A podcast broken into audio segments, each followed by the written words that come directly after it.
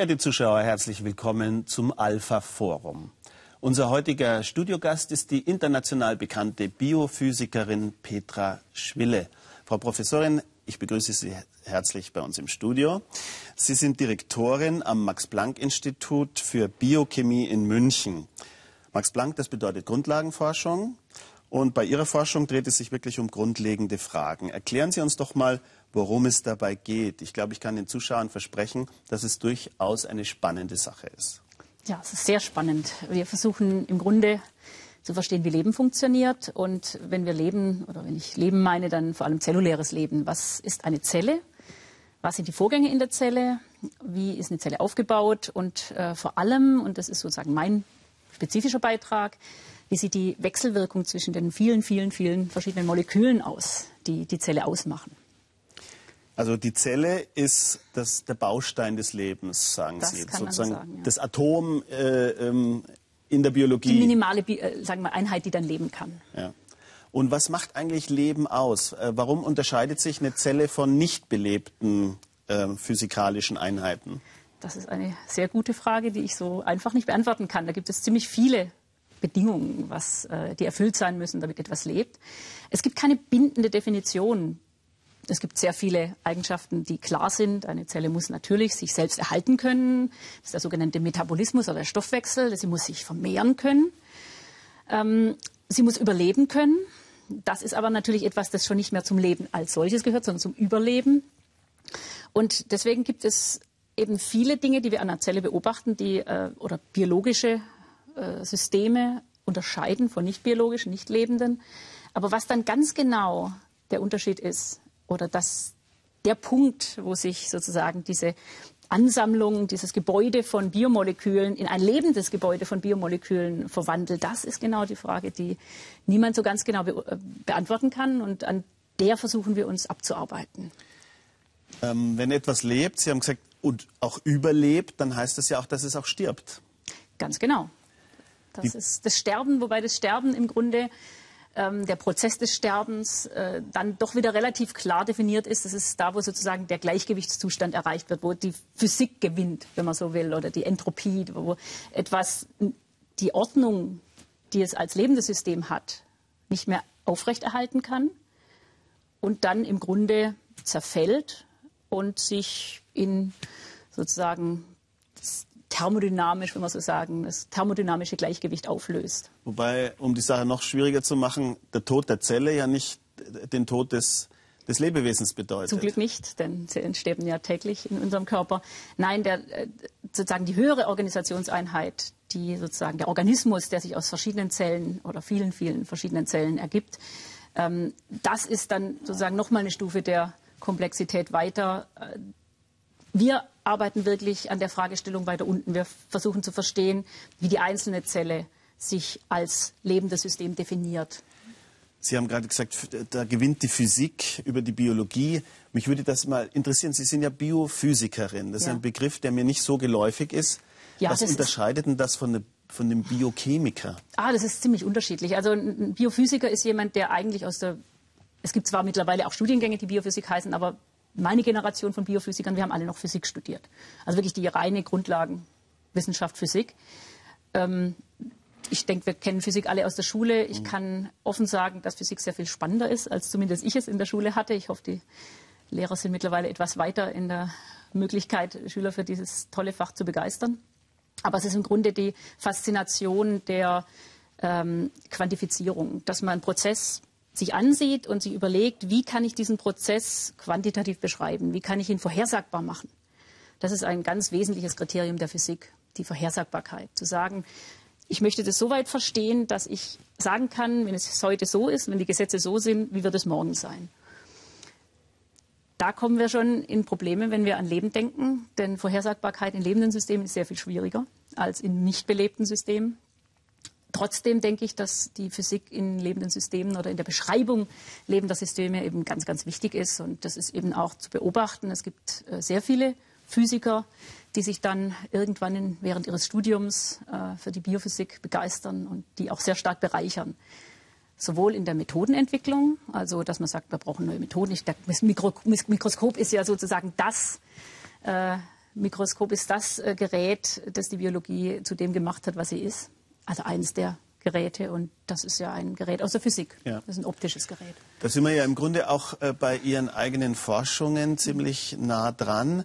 Ähm, Sie sind ja bekannt geworden durch ein spezielles Verfahren, Vorgänge in der Zelle sichtbar und beobachtbar zu machen. Genau, ist das genau. richtig? So ist das ja. Erzählen Sie uns das ein bisschen, wie ja, das funktioniert. Genau, also es ist allgemein mittlerweile bekannt, dass natürlich das, was das Leben ausmacht, auf molekularer Ebene sich zunächst ereignet. Das heißt, diese Moleküle, die Proteine, also Eiweiße, die Lipide, Fette und äh, natürlich auch die DNA als Träger der Erbinformation äh, müssen ja irgendwie zusammenspielen, damit es eben diesen Stoffwechsel, diesen Metabolismus gibt, der die Zelle dann am, am Leben, Leben erhält. Und wie das genau passiert, welche Moleküle wie miteinander interagieren und was es genau für Prozesse sind, die da ablaufen, ist eben teilweise noch nicht so gut verstanden. Und vor allem ist es eben so, diese Moleküle sind unglaublich kompliziert.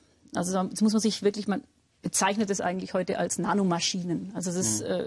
äh, ist wirklich faszinierend, welche komplizierten Funktionen so ein Protein ausführen kann. Es kann sich also in seiner ganzen Struktur verändern. Es, es bewegt sich wie so ein kleines Männchen eigentlich und macht dann Dinge, die man so anthropozentrisch mit Schneiden oder, oder Prozessen vergleicht, die wir auch sozusagen täglich ausführen. Und deswegen ist es schon sehr wichtig, diese einzelnen komplizierten Nanomaschinen auch tatsächlich als einzelne Maschinen zu beschreiben. Und da können Sie sich vorstellen, die sind natürlich sehr klein. Und deswegen braucht man neue Methoden. Mikroskopie reicht da nicht aus, ja, um zu sehen, was so ein äh, Molekül macht. Soweit kommen Sie einfach nicht äh, ran an diese winzigen Teilchen. Da braucht man eben andere Methoden, die uns erlauben, wirklich das einzelne Molekül selektiv, also nur dieses hier jetzt, sich anzugucken. Und ich habe ein Verfahren entwickelt, mit dem man eben genau diese Wechselwirkung von Molekülen, also Molekül A mit Molekül B, wirklich in der Zelle ähm, in Echtzeit, also wenn es passiert, sozusagen zu studieren. Also die stören, wir machen das mit Licht, das heißt, wir stören die Moleküle möglichst wenig und gucken uns an. Es ist kein mikroskopisches Verfahren, sondern ein spektroskopisches Verfahren. Wir gucken uns im Grunde Licht- und Zeitsignale an. Kein, das, wir sehen zwar die kleinen Lichtpünktchen auch äh, sozusagen in der Zelle rumwandern, so hoch ist die Auflösung mittlerweile, aber um zu sehen, ob die miteinander interagieren, braucht man ein bisschen mehr als nur Mikroskopie. Und äh, unterscheiden können Sie diese Moleküle, indem Sie sie färben? Genau, genau. Wir ähm, geben denen, wenn man so will, kleine Lämpchen in die Hand. Das ist natürlich auch nicht so trivial, wie es sich anhört. Es äh, gibt aber mittlerweile sehr viele Möglichkeiten, äh, biologische, also molekularbiologische Möglichkeiten, dass man nämlich fluoreszierende Proteine ähm, sozusagen dran klebt oder dass man eben chemisch markiert mit Farbstoffen, wie wir sie aus der Farbstoffchemie noch kennen. Und man ist sich sicher, dass man es dadurch nicht beeinflusst, weil das ist immer das Problem beim Experiment. Natürlich, natürlich. So sicher kann man sich nie sein. Das heißt, man muss natürlich ähm, Kontrollmessungen machen. Ich denke, zu jeder guten Messung gehören 100 Kontrollmessungen. Also das mhm. muss man sich äh, genau überlegen, wie man dieses System ähm, aufbaut, dass man genau sieht, ob die Beeinflussung eben signifikant ist. Es ist immer irgendeine Art von Beeinflussung, aber manchmal ist sie oder sehr oft ist sie eben nicht signifikant. Das heißt, wir können mit gewisser Wahrscheinlichkeit davon ausgehen, dass diese Moleküle das auch tun, wenn sie nicht markiert sind. Also diese äh, Methode hat viel Aufsehen erregt und Sie haben für dieses Verfahren ähm, den Leibniz-Preis bekommen. Das ist die, die höchste Auszeichnung, die in Deutschland äh, für Forscher verliehen wird. Und zwar mit der Begründung, dass das spektakuläre Einblicke in zelluläre Mechanismen ermöglicht. Ähm, das ist der höchst dotierte Forschungspreis in Deutschland. Ich glaube, zweieinhalb Millionen Euro. Mhm. Haben Sie jetzt ausgesorgt? Nein, nein. Leider ist Forschung hier sehr teuer. Äh, zweieinhalb Millionen sind ein sehr substanzieller Betrag und damit kann man sehr schön über lange Zeit forschen. Also die sind ja normalerweise über fünf Jahre äh, angelegt. Also ich kann fünf Jahre lang äh, daran arbeiten, die auszugeben. Und was eben sehr, sehr schön ist an diesem Geldbetrag, ist, dass er nicht gebunden ist, dass ich nicht vorab sagen muss, ich brauche jetzt so und so viele Stellen, so und so viele Geräte, genau diese Geräte, sondern dass ich im Grunde von einem Tag auf den anderen überlegen kann, ach, ich möchte jetzt dafür noch jemand einstellen und dann stelle ich dafür noch jemand ein. Und selbst wenn ich schon fünf Leute eingestellt habe, dann kann ich noch einen sechsten einstellen, solange ich nicht über die. Aber auf dem Privatkonto ist das Geld nicht gelandet. Nein, nein, das, das ist natürlich nicht. nicht so gedacht. es soll wirklich der Forschung dienen. Ja. Und man ist dann frei. Man kann sozusagen ja. auch mal Dinge machen, die man mit normalen Antragsverfahren vielleicht nicht so gut durchkriegt. Genau, normalerweise ist es ja so, dass wenn man einen Forschungsantrag stellt, dann wird man, ähm, muss man natürlich gut begründen, warum man denkt, dass man selber gut geeignet ist, dieses Forschungsthema zu bearbeiten. Und da zählt natürlich auch immer so ein bisschen, ob man schon in der Richtung irgendwas vorzuweisen hat. Also wenn ich jetzt heute anfange und sage, eigentlich interessiert mich die äh, Biophysik gar nicht mehr, ich möchte jetzt anfangen, Materialwissenschaften zu betreiben oder, oder was ganz anderes, dann würde ja niemand sagen, ja, die Schwille kann das, sondern die würden alle sagen, wie kommt die auf die Idee, sowas zu machen? Das heißt, die Wahrscheinlichkeit, einen Forschungsantrag bewilligt zu bekommen, ist sehr stark daran geknüpft, wie äh, wahrscheinlich oder wie, wie viel habe ich denn schon vorzuweisen auf dem Gebiet. Und das ist eben beim Leibniz-Preis ganz anders. Da kann man sagen, so ich nehme das Geld und mache jetzt was ganz Neues. Und da kann mir niemand reinreden. Das ist eben so viel Vertrauen in das, was ich bisher gemacht habe, dass ich das Geld schon zu einer sinnvollen Forschungstätigkeit einsetzen werde und nicht zu irgendeinem Gespinst. Mhm. Sie haben ja auch Ihren Schwerpunkt verändert, stärker ja. auf, die, auf die Zelle selbst. Auf, ja. Erklären Sie uns das ein bisschen. Ja, also als ich diese Methode entwickelt habe, diese Einzelmolekülmethode, die es eben ermöglicht, die, äh, die, die Interaktionen zwischen Molekülen äh, so zu quantifizieren, ähm, haben wir erst in Lösung gearbeitet. Das heißt, wir haben uns die Moleküle erstmal in Puffer oder Wasser, wenn man so will, angeguckt. Und irgendwann sind wir dann dazu übergegangen, biologisch relevanter zu werden. Und biologisch relevant heißt ähm, in zellulärer Umgebung. Das heißt, wir haben dann statt jetzt in Puffer zu messen, uns tatsächlich Zellen in Zellkultur, das ist also jetzt nicht im Organismus, dass man irgendwie irgendwo äh, in, in, den Körper reinfährt und sich da anguckt, sondern wir haben die Zellen sozusagen vereinzelt in Zellkultur uns angeguckt und sind dann in die Zelle rein und haben uns da ähm, diese Prozesse eben vor Ort in der lebenden Zelle angeguckt. Und da nimmt man schon eine gewisse Einschränkung der Reproduzierbarkeit in Kauf. Je äh, sagen, definierter Ihr System ist und wässrige Lösung ist wunderbar definiert, desto präziser messen Sie ähm, auch irgendwelche Interaktionen oder Wechselwirkungen. Sobald Sie in die Zelle gehen, wird alles ein bisschen unschärfer bis sehr viel unschärfer, weil eben sehr viel durcheinander geht. Also Sie gucken sich jetzt nicht nur diesen Prozess an, sondern es, dieser Prozess steht im Kontext von ganz vielen Prozessen und wird dann natürlich durch diese anderen auch gestört. Das heißt, wenn Sie zweimal messen, messen Sie nicht zweimal dasselbe, wie zum Beispiel in Lösung.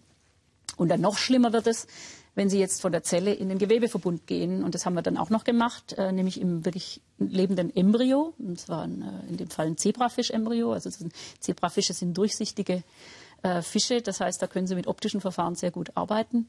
Und dann haben wir uns eben die gleichen Fragen, die wir uns bisher in äh, wässriger Lösung oder in Zellkultur gestellt haben, jetzt im Embryo gestellt. Und dann natürlich nicht sehr überraschend, aber dann doch in seiner Massivität überraschend festgestellt, dass die Reproduzierbarkeit, also die Wahrscheinlichkeit, etwas richtig vorherzusagen, immer, immer schlechter wird.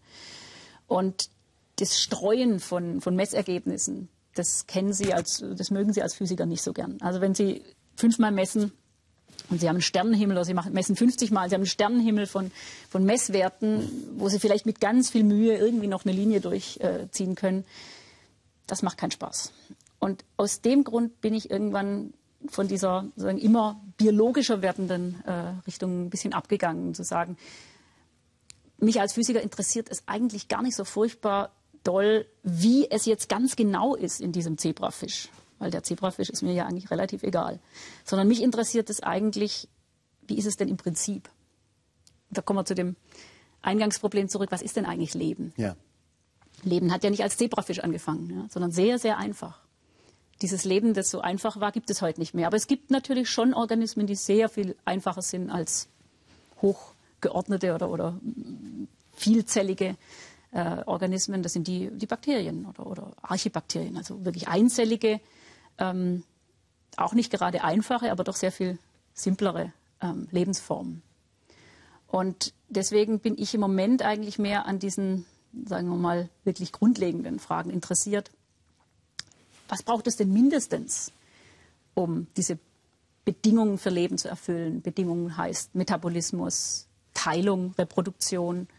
Und deswegen versuchen wir jetzt ähm, sozusagen die Biologie gegen den Strich zu bürsten, nicht zu fragen, wie wie funktioniert es, sondern wir versuchen zu fragen, wie, wie kann es denn funktionieren? Was ist denn die minimale Ausstattung an Molekülen, damit es überhaupt lebt? Und da kann man natürlich auf diese Frage kann man verschiedenweise, äh, kann man von verschiedenen Seiten versuchen zu beantworten. Man kann von oben kommen und sagen, so wir nehmen jetzt eine Zelle, die lebt und schneiden jetzt eins nach dem anderen der Lebensfunktion oder der Moleküle, die es in dieser Zelle gibt. Man kann ja mittlerweile Informationen von Organismen sehr gut präzise analysieren. Also man kann die DNA sequenzieren. Man kann gucken, was ist da alles drin, wie viele Gene hat dieser Organismus und kann dann versuchen, diese Gene eins nach dem anderen auszuschalten. Diese Möglichkeiten hat die Molekularbiologie heutzutage und das ist sozusagen der Top-Down oder von oben Ansatz, dann mhm. zu gucken, wie viel kann ich denn ausschneiden.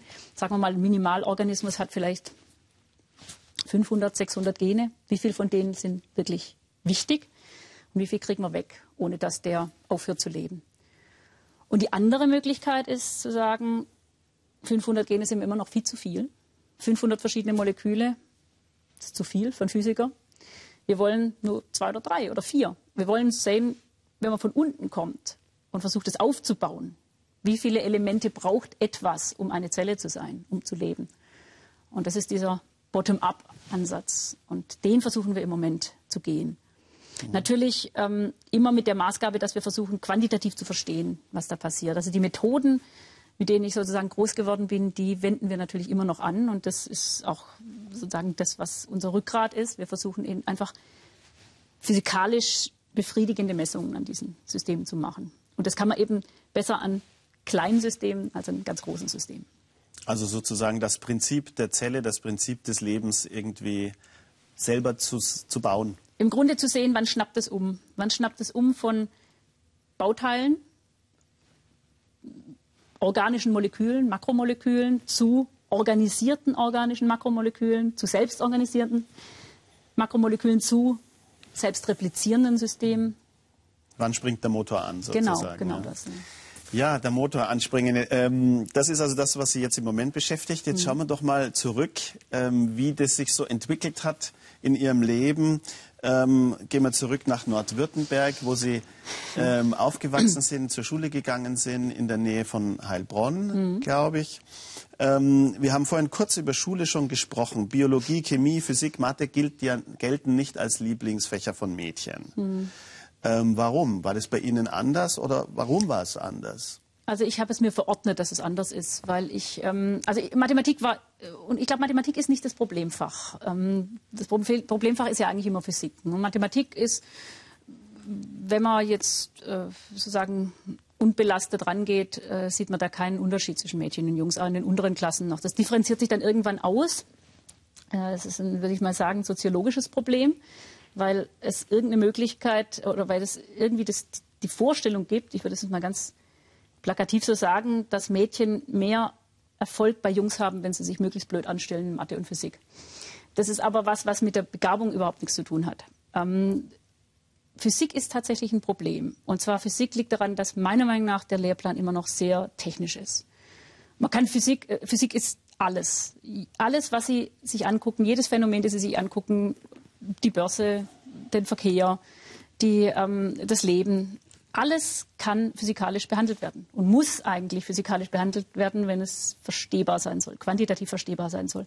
Davon wird ja im Physikunterricht überhaupt nichts vermittelt. Oder jedenfalls möglicherweise wird es vermittelt von einigen wenigen sehr guten Lehrern, aber im Großen und Ganzen ist Physik irgendwas, was mit Magnetismus und Elektronik zu tun hat und Mädchen nicht wirklich abholt.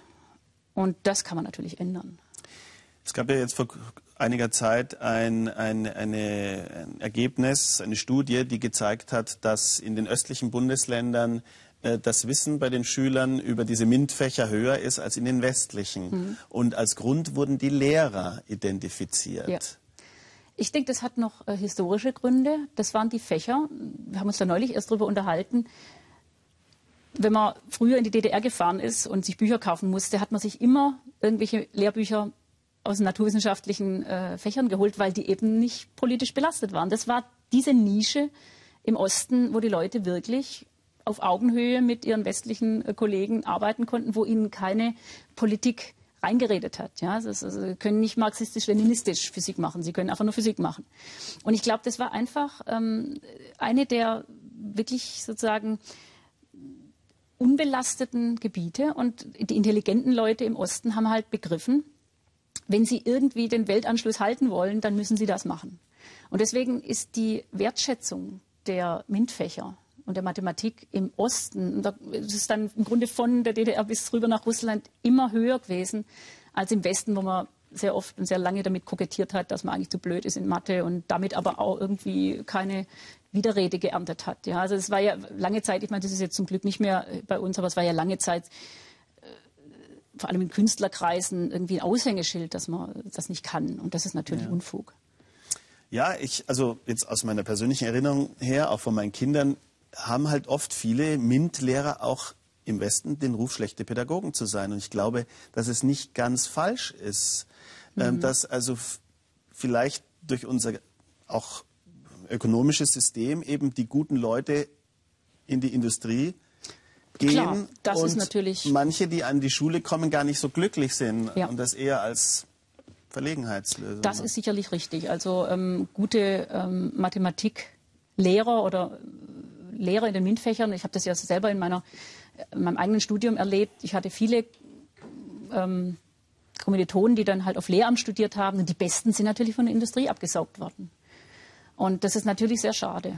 Es hat aber natürlich, ich meine, das ist ein Faktor. Der andere Faktor ist, dass, ich meine, diese, die, dieses Vorurteil, dass äh, Leute, die in den MINT-Fächern gut sind, eben jetzt vielleicht nicht unbedingt zu die aller, wenn wir sagen, ja, in, in, kommunikativer Hinsicht nicht die allerbrillantesten äh, sind, das, das, ist nun mal so. Also ich denke, das ist was, was ähm, zum Teil stimmt, aber was natürlich durch eine gute Pädagogik aufgefangen werden kann. Ja. Ich meine, wichtig ist, dass die für ihr Fach brennen. Ja? Also äh, das, das Wichtige ist jetzt nicht, dass sie die allereinfühlsamsten oder, oder sozialsten Lehrer sind, sondern wichtig ist, dass sie ihr Fach einfach mit funkelnden Augen äh, rüberbringen. Und dann ist doch eigentlich schon fast alles äh, gegessen. Ja? Also sie können auch ich meine, gehen Sie in eine Autowerkstatt oder gehen Sie in eine Elektronikwerkstatt, wenn Sie einen haben, der wirklich gern an irgendwas rumschraubt, der kann das auch vermitteln, wie toll das ist. Mhm.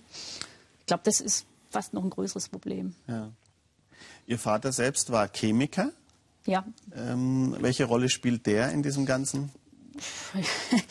ja, er hat schon äh, immer äh, darauf Wert gelegt, dass die Naturwissenschaften eigentlich. Also er hat, will man sagen, so, einen ganz ähnlichen, äh, so eine ganz ähnliche Haltung, wie es aus dem Osten so kommt, dass es eigentlich das Einzige ist, was wirklich gesichert ist. Und alles andere kann diskutiert werden. Die Naturwissenschaften stehen sozusagen wie ein Monolith da und das ist die, die Wahrheit, wenn man so will. Und ähm, alles andere ist Larifari, da kann jemand kommen und sagen, es stimmt nicht, aber bei den Sachen, alles, was mathematisch irgendwie begründet ist, da hat man was in der Hand. Und es war schon immer in unserer Familie äh, eine sehr hohe Hochachtung für Physik und Chemie und Mathematik als, als Fach. Und das hat mich natürlich auch sehr stark beeinflusst, in der Richtung was zu studieren. Und Chemie, das hat sozusagen, also das sagt dass mein Vater Chemiker ist, hat mich von der Chemie abgehalten, die mich eigentlich als Fach sehr viel mehr interessiert hat in der Schule, wo ich auch eigentlich besser, also ich war in Physik auch gut, aber auch sehr gut, aber Chemie war ich noch besser, weil wir einen sehr, sehr, sehr guten Chemielehrer hatten. Und ähm, Chemie hätte ich aber deswegen nicht studiert, weil ich einfach äh, von meinem Vater gesehen habe, er hatte was, was ich nie hatte. Er konnte sich unheimlich viele Sachen merken. Der wusste einfach alles über alle Moleküle, über alles. Und bei mir war es so, ich konnte mir was merken und habe es dann gleich wieder vergessen. Und das ist keine Begabung, die besonders, also das ist nichts, was besonders gut ist, wenn man so ein Fach wie Chemie studiert. Chemie muss man schon einen gewissen Speicherplatz im Gehirn haben, der dann auch nicht immer wieder gelöscht wird. In der Physik ist es anders. Da geht es eigentlich nur darum, Zusammenhänge äh, sich zu erschließen. Und da kommt es jetzt nicht so sehr darauf an, dass sie so viel wissen. Insofern bin ich da besser aufgehoben gewesen. Sie haben dann angefangen, erst in Stuttgart äh, Physik zu studieren, sind dann mhm. nach Göttingen gewechselt, mhm. ähm, haben dann noch Philosophie dazu genommen. Mhm. Warum?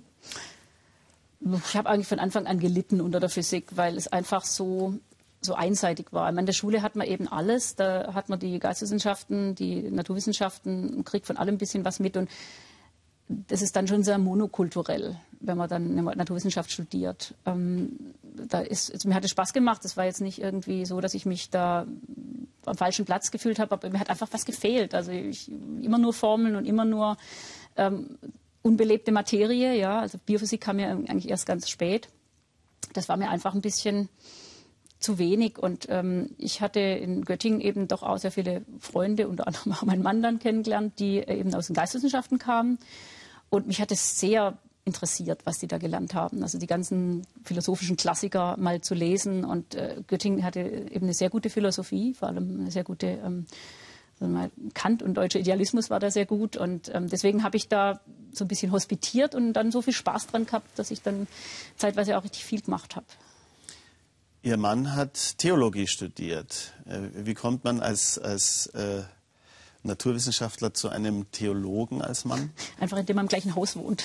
Das war eigentlich ein, ja, einer von diesen Zufällen. Hm. Und ähm, ich hätte natürlich also mir im Traum nicht vorstellen können, dass ich mal einen Theologen als Freund habe, weil ich mich für Religion wirklich nicht interessiert habe.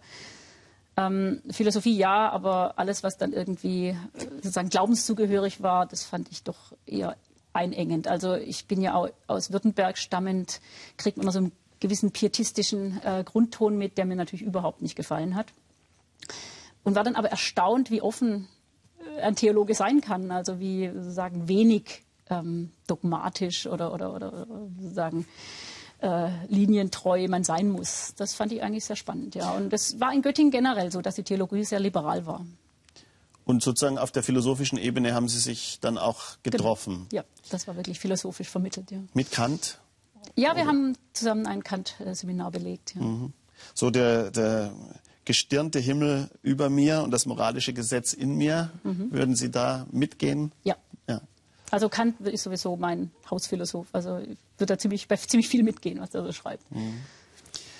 Ähm, Sie haben aber in Göttingen nicht nur Ihren Mann kennengelernt, sondern auch ähm, sozusagen Ihre wissenschaftliche Prägung und mhm. durch einen, ja, ich weiß nicht, vielleicht ist es eine Vaterfigur, Manfred Eigen, der dort das äh, MPI, also Max-Planck-Institut, geleitet hat. Mhm. Wie ist das gekommen? Ja, das, das ist insofern ist Vaterfigur da vielleicht ein ganz äh, passender Ausdruck. Äh, Manfred Eigen war der Held meines Vaters. Also er hat immer von ihm erzählt. Und ähm, ich konnte mir unter Manfred Eigen eigentlich nie was vorstellen und habe mir eigentlich auch nie so genau angehört, was mein Vater davon erzählt hat. Ähm, als ich dann nach Göttingen kam zur Studienberatung, wurde mir gesagt, es gibt ein Max-Planck-Institut und da forscht Manfred Eigen. Und das hat mich erstmal überrascht, weil ich dachte, der wäre schon lange raus im Geschäft. Ähm, und das wollte ich mir natürlich dann angucken und habe mir dann äh, durchgelesen, an was Herr Eigen so forscht. Das waren diese, zu der Zeit eben diese Evolutionstheorie, ähm, was ja im Grunde auch so ein bisschen in die Richtung geht, auf die es mich jetzt wieder äh, zurückgeschlagen hat, nämlich diese Frage, was ist Leben, wie, wie evolviert Leben? Und das fand ich ganz spannend. Also da wollte ich unbedingt bei ihm arbeiten. Und das war eigentlich auch eine interessante Verwicklung, weil er eigentlich zu der Zeit schon sich auf sozusagen die Emeritierung vorbereitet hat und gesagt hat, er nimmt jetzt eigentlich keine äh, Doktoranden mehr in dieser äh, Evolutionstheorie. Wenn ich das machen möchte, soll ich zu einem seiner Schüler gehen. Er hatte zu dem Zeitpunkt eben gerade dieses Spielzeug der Einzelmoleküldetektion entdeckt, zusammen mit einem Kollegen, der als Humboldt-Fellow bei ihm war. Äh, das war der Professor Riegler. Und er hat gesagt, also wenn ich überhaupt bei ihm promovieren will, dann nicht über Evolution, sondern dann über Einzelmoleküldetektion. Und auf die Art und Weise kam ich zur Einzelmoleküldetektion. Also wirklich auf Umwegen. Also das ist dann dieses Verfahren, wo man das genau, mit den genau, fluoreszierenden, genau, eingefärbten Molekülen und genau, so weiter. Ja, ja, ja. Das haben Sie dort angefangen. Das habe ich dort angefangen. Sie waren dann äh, zwei, äh, zweimal im Ausland, einmal vor der Promotion in Stockholm ja. und dann nach Postdoc in den USA. Genau. Ähm, ja, äh, was haben Sie da dazugelernt? Was war da anders?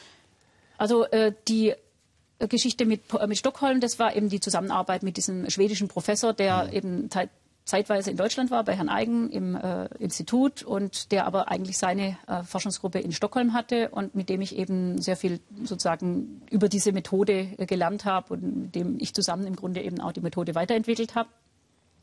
Insofern waren das eigentlich nur so kurze Aufenthalte, äh, mehr so ein, ja, vierwöchige, sechswöchige. Äh, USA war dann natürlich eine ganz andere Nummer. Das war wirklich, äh, wenn man so will, ähm, die Wanderjahre, ja, also die wissenschaftlichen Wanderjahre. Einfach mal in völlig anderen äh, Kulturkreis, also völlig anders ist er natürlich nicht, aber schon sehr anders. Also anders. Auch andere Wissenschaftskultur. An, für, zu der Zeit eine völlig andere Wissenschaftskultur. Mhm. Mittlerweile ist es gar nicht mehr so also unterschiedlich, aber zu der Zeit war es wirklich ähm, noch das gelobte Land, wenn man so will, für die mhm. Wissenschaft. Also vor allem für junge Leute. Und was eben sehr, sehr wichtig war, ich bin ja da mit einem Stipendium hingegangen. Das heißt, ich konnte völlig frei forschen. Der ähm, Professor, bei dem ich äh, sozusagen geforscht habe, war ebenfalls schon sehr betagt. Er war genauso alt wie Herr Eigen. und war auch schon so, dass er im Grunde fast alles hatte. Er hatte sehr viel Geld, sehr viel Ausrüstung und der hat im Grunde gesagt, komm, mach einfach. Und da konnte ich freie Schnauze wirklich machen, was ich wollte. Und das war großartig.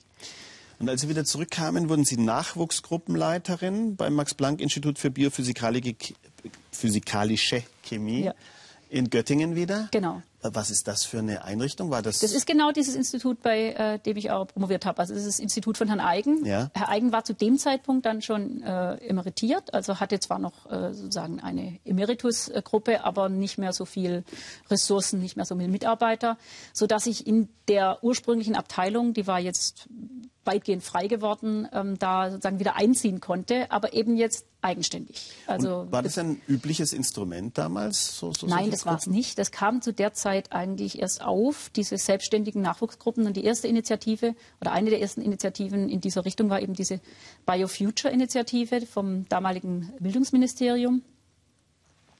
Und das war wirklich, ich würde mal sagen, der, der Durchbruch zu einer modernen äh, Wissenschaftsstruktur hier in Deutschland, wo, wo, es eben jetzt nicht mehr über Habilitation ging, dass man sozusagen im Schatten eines äh, Chefs sozusagen seine Meriten verdienen musste, sondern dass man wirklich einen Forschungsplan vorgelegt hat, zu sagen, in den nächsten fünf Jahren möchte ich das und das und das und das bearbeiten, ich möchte so und so viele Leute einstellen, ich möchte so und so viele Geräte kaufen und im Grunde das dann bewertet wurde. Und das ist eigentlich wirklich, äh, ich würde mal sagen, das ist ja jetzt das in vielen Spielarten, äh, Juniorprofessor Emmy Noether, ähm, die, die, das Instrument eben junge Leute oder verhältnismäßig junge Leute, so ganz jung, Anfang 30 will man sagen, ähm, äh, selbstständig forschen zu lassen. Also jetzt ohne die Fuchtel eines äh, Seniors, der da sozusagen die schützende Hand drüber halten muss. Und ich will mal sagen, das ist wirklich der Anschluss an die moderne Wissenschaft, den Deutschland da vollzogen hat. Das war so um die Jahrtausendwende, genau. wo sich eben auch diese große Umwälzungsprozess in der deutschen Wissenschaft eigentlich dann Genau, also in der, in der Struktur. Ja, die Inhalte Struktur, waren natürlich ja. immer modern, aber die Struktur ist eigentlich erst da wirklich modern geworden. Mhm.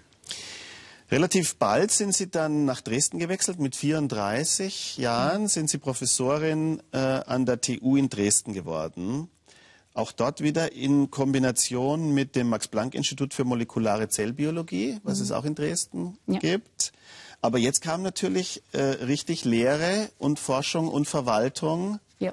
auf Sie zu erstmalig. Ja, ja, erstmalig kann man so nicht sagen. Ein gewisses bisschen Verwaltung hatte ich schon als Nachwuchsgruppenleiterin, zumal ich da keine Sekretärin hatte, das alles selber machen musste. Aber äh, klar, die Lehre kam dann dazu und äh, eben auch diese Einbettung in einen größeren Kontext. Und Dresden war ja damals wirklich noch ganz neu. Die, die Biowissenschaften hatten sozusagen erst wieder neue Luft geholt. Das Max-Planck-Institut war ganz neu. Ähm, es sind sehr viele Leute frisch nach Dresden berufen worden. Äh, meine ganzen Kollegen waren erst seit kurzer Zeit da. Und es war natürlich äh, jetzt nicht nur ein Aufbau der eigenen Forschungsgruppe, sondern auch ein Aufbau von Strukturen am Ort. Aber es hat sehr viel Spaß gemacht und äh, also es war wirklich eine tolle Zeit. Ihr Mann war zu dem Zeitpunkt noch in Göttingen ja. geblieben. Er war ja. Pfarrer in Göttingen. Genau. Und dann kam relativ bald auch ein Kind. Ja, das kam auch, ja. Also das war, ich, äh, das ist ja immer so eine ähm, belächelte äh, Art, Kinder zu bekommen. Aber es war tatsächlich äh, so, dass ich Professorin war und dann dachte, Mensch, jetzt wäre es doch eigentlich eine tolle Zeit, noch ein Kind zu kriegen, weil äh, beruflich hatte ich wirklich alles erreicht. Oder fast alles, aber doch so viel, wie ich wollte. Und ähm, ich war jetzt nicht so, dass ich, äh, dass Kinderkriegen für mich ein Muss war. Ja? Also als äh, Jugendliche oder auch in meinen Studienjahren hätte ich mir das eigentlich gar nicht so richtig vorstellen können. Aber Gut, so Mitte 30, da denkt man dann schon irgendwie über den Sinn des Lebens manchmal nach und über die, äh, das, was man so alles hinter sich hat und vielleicht noch nicht hinter sich hat. Und da kam das irgendwie so als sehr aparte Idee auf. Und dann kam auch relativ bald unsere Tochter, obwohl noch gar nicht klar war, wie das mit uns werden würde. Also mein Mann war ja, wie gesagt, noch in Göttingen, hatte keine Chance, äh, in Dresden, in der dortigen Landeskirche, in eine irgendwie familienkompatible äh, Position übernommen zu werden, heißt irgendwo in der Nähe von Dresden äh, Pfarrstelle zu bekommen. Und ähm, da sind wir dann das erste Jahr, als unsere Tochter da war, noch gependelt. Und das wurde dann nur dadurch sozusagen ähm, aufgehoben, dass ich in Göttingen einen Ruf zurück auf eine Professur in Göttingen bekommen habe, die sehr attraktiv war, die ich auch wirklich, also ich war ganz kurz davor, die zu nehmen. Und dann haben die Dresdner sich nochmal richtig Mühe gegeben und haben gesagt, so jetzt machen wir irgendwas für deinen Mann. Und das haben sie geschafft. Das haben sie ihm sogar so attraktiv gemacht, dass er aus dem Pfarrberuf ausgestiegen ist. Das war dann medizinethische genau. äh, Arbeit. Genau. Das war eine medizinethische mhm. Arbeit an der Universitätsklinik, mhm. ja. Und dann kamen noch zwei weitere Töchter. Genau, da kamen noch zwei weitere Töchter. Das lag daran, dass ich auf den Geschmack gekommen bin nach dem ersten. Und das, äh, das muss man eben auch sagen, die, die Kinderbetreuungsmöglichkeiten in Dresden wirklich traumhaft waren. Also aus dem Westen kommen, aus dem tiefsten Westen kommend, konnte ich mir das gar nicht vorstellen, wie toll das da eigentlich lief. Also es war einfach so, ähm, man wurde schwanger, bekam ein Kind und natürlich kam man dann auch wieder an die Arbeit zurück. Also da war nicht dran zu denken, irgendwie sich zu entscheiden oder sowas, sondern es war einfach klar, wie lang bleibt man weg, das muss man selber regeln, aber im Großen und Ganzen kommt jeder wieder zurück an die Arbeitsstelle. Und ähm, ich hatte auch das äh, große Glück, eine unglaublich gute Tagesmutter zu haben für unsere erste Tochter, sodass es auch so ein bisschen die Idee war, Mensch, wenn wir jetzt schon so eine tolle Tagesmutter haben, dann wäre es ja jetzt blöd, bei dem einen Kind es zu belassen. Und dadurch kamen dann nochmal zwei. Aber eine Belastung war das Ganze natürlich schon, also ja, ja. diese Phase. Ja, das war es ja. Also gerade wenn ich mir denke, der Mann noch in Göttingen und. Naja, er kam dann nach einem ja, Jahr eben, also äh, als also ja. Tochter ein Jahr war, sind wir dann sozusagen zusammengezogen. Aber überhaupt äh, als Frau in der Biowissenschaft damals war man jetzt schon eher die Ausnahme. In der Biowissenschaft nicht, nee. In der Physik ja. In der Physik. Ähm, die Ausnahme war man eben als Professorin. Mhm. Ja, also in der Biowissenschaft gibt es viele Frauen, äh, in den oberen Ebenen noch nicht so viel, wie es schön wäre. Damals noch nicht. Ich meine, es wird ja langsam besser. Aber ähm, also als ich sozusagen äh, in die Wissenschaft ging, war noch keinerlei Rollenvorbild, an dem man sich orientieren konnte. Also das mhm. war schon, äh, wenn wir sagen, eine gewisse Belastung. Ja, dass man im Grunde für mich war, ich habe mein Leben gelebt, als wäre ich ein Mann.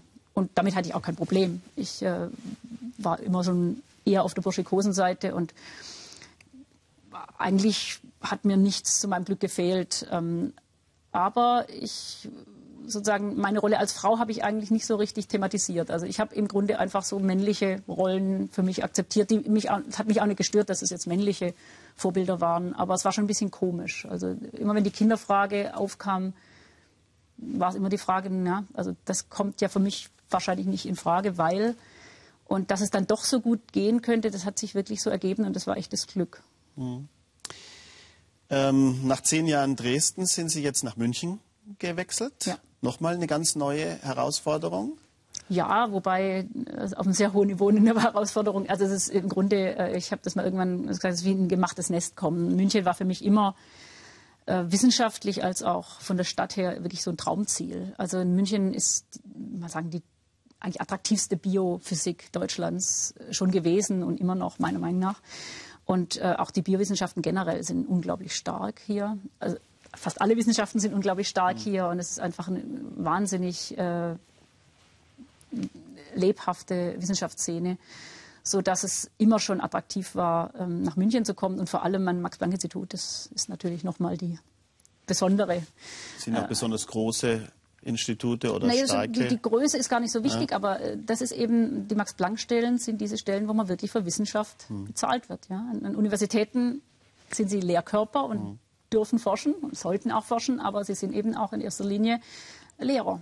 Und ich habe da nichts gegen, aber ich muss ganz ehrlich sagen, wenn ich die Wahl habe zwischen Lehren und Wissenschaft, dann ist mir Wissenschaft schon noch sehr viel, sehr viel lieber. Ja. Sie lieben das Forschen. Also ja. Sie hätten sich ja. auch einfach nur mit Forschen die ganze Zeit ähm. Ihre Freude. Ja, das ist auch das, was ich meine. Natürlich macht man viel Verwaltung und viel äh, ja, Bü Bürokram, aber es ist schon doch, das Forschungsmoment ist sehr, sehr stark. Aber Sie brauchen ja auch Nachwuchs, Sie brauchen ja Mitarbeiter, junge ja. Leute. Also mhm. insofern ist ja die Kooperation mit der Uni auch lebensnotwendig. Ja, ja. also ist es definitiv immer eine gute Idee, sich ähm, an Universitäten zu orientieren, äh, in der Ausbildung zu helfen. Also ich denke, das ist mittlerweile eigentlich äh, sicher, dass äh, wer auch immer an Max-Planck-Instituten forscht und wenn er jetzt nicht ganz ungeeignet für die Lehre ist, es gibt sicher Forscher, die sehr stark äh, sagen, äh, nur für sich selber arbeiten. Aber wenn man das, wenn man so ein bisschen die, die Möglichkeiten hat, äh, junge Leute zu begeistern, dann sollte man an die Universitäten gehen und auch ein bisschen erklären, was man macht und Leute mit ausbilden. Ich will jetzt nicht unbedingt sagen, in der Grund Lehre, in der grundständigen Lehre in den ersten Jahren, aber dann doch, ähm, je weiter es Richtung tatsächlich Forschung geht, desto mehr sollte man sich einbringen. Und das haben die Max-Planck-Institute ja äh, oder die Max-Planck-Gesellschaft ja erkannt, indem sie sich sehr stark in die Graduiertenausbildung eingeklinkt hat. Also da gibt es ja eben jetzt sehr viele Graduiertenschulen, also die sind ja sozusagen Graduierte sind von dem Weg vom Diplom oder Master zur, zur Doktorarbeit. Mhm wo man jetzt eben sehr stark nicht nur Leute in, sozusagen ins Labor holt und forschen lässt, sondern sie auch noch ein bisschen an die Hand nimmt und weiter ausbildet. Wie ist es denn mit der internationalen Sichtbarkeit? Das ist eben auch äh, durch diese Graduiertenschulen sehr stark geworden. Wir haben eben die äh, Graduiertenschulen international ausgeschrieben und ähm, wir bekommen unglaublich viele Bewerbungen von der ganz, aus der ganzen Welt eigentlich. Und äh, können uns auch wirklich die Besten äh, aus der ganzen Welt vor Ort holen. Also die, äh, ich will mal sagen, das ist ein sehr, sehr gutes Instrument in der neuen deutschen Forschungsszene. Jetzt nicht nur Max-Planck-Graduiertenschulen, sondern auch die vielen Graduiertenschulen, die aus den Exzellenzinitiativen äh, erwachsen sind. Das ist wirklich der Königsweg heute zur, zur Doktorarbeit. Mhm. Also da sind Sie jetzt dabei, sozusagen künstliche Zellen im Labor nachzubauen. Das ist so, so der, der Ehrgeiz oder das Ziel am Horizont. Genau, am Horizont. Manche, manchen wird da ja auch ein bisschen Angst. Also so, äh, das klingt dann nach Frankenstein. Ähm, Gibt es da auch, auch ethische Probleme oder berechtigte Sorgen, dass da etwas schiefgehen kann? Ja, natürlich. Es, also ich denke mal so, immer wo in biologische Systeme eingegriffen wird, ähm, gibt es ja ethische sozusagen äh, Bedenken, die man entkräften muss. Also es gibt ja auch nichts Zuletzt deswegen sind ja auch in Deutschland relativ rigorose Gentechnikgesetze. Also alle Manipulation in Organismen wird ja sehr ähm, gut reguliert und sehr gut überwacht. Und ähm, in diesem Zusammenhang äh, muss erstmal abschätzen, schafft man da irgendwas, was irgendwie uns bedrohen kann? Also ist es irgendwie ein Sicherheitsproblem? Das würde ich sagen, ist bei solchen grundlegenden Fragestellungen überhaupt erstmal was zusammenzubauen, das anfängt zu leben, kein Problem. Denn äh, um etwas, um, um, sozusagen uns zu bedrohen, muss ein Leben schon sehr, sehr, ähm, ja, wenn man so sagen, äh, sehr gut Bescheid wissen über uns. Und das ist etwas, das bei solchen, ja, sozusagen ganz grundsätzlichen äh, Strukturen, die sich erstmal überhaupt erstmal teilen können, das ist ja sozusagen unser erster Schritt, nicht zu erwarten ist. Also ich denke, die, die Sicherheitsrisiken, gentechnische Sicherheitsrisiken solcher Arbeiten sind absolut äh, überschaubar bis nicht existent. Ähm, dann gibt es natürlich die Frage, kann das, was wir tun, irgendwie äh, von Bösewichten zu bösen Zwecken genutzt werden? Also sind die Erkenntnisse, die wir dadurch gewinnen, so, dass sie irgendein Terrorist in der Garage nutzen kann, um die Biowaffe zu bauen? Auch da würde ich sagen, dass äh, das im Grunde entlang der, ähm, der Regeln, die es gibt und die relativ klar und, und auch recht streng sind, gehandhabt werden kann. Natürlich muss man immer ein Auge drauf haben, aber da sehe ich auch noch keine äh, Risiken im Moment. Und dann gibt es eben noch die letzte, äh, und das ist vielleicht die philosophisch interessanteste Frage, darf man überhaupt Leben schaffen? Mhm.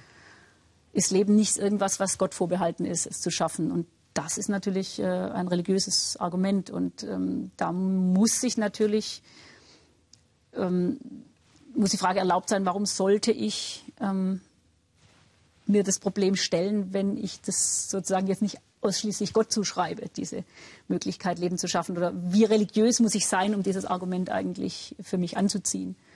Was sagt Ihr Mann dazu? Dürfen Sie es? Dürfen Sie weitermachen? Mein Mann hat da keine Bedenken. Ja, dann, dann ähm, sind wir schon gespannt, wie weit Sie kommen, was Sie äh, in den nächsten Jahren erreichen. Vielleicht sehen wir Sie ja irgendwann bei uns in Alpha wieder, wenn es was zu berichten gibt. Ich danke Ihnen sehr fürs Kommen, für dieses interessante Gespräch. Verehrte Zuschauer, das war Alpha Forum und unser heutiger Studiogast war Professorin Petra Schwille, Biophysikerin vom Max-Planck-Institut für Biochemie in München. Für heute danke fürs Zuschauen und auf Wiedersehen.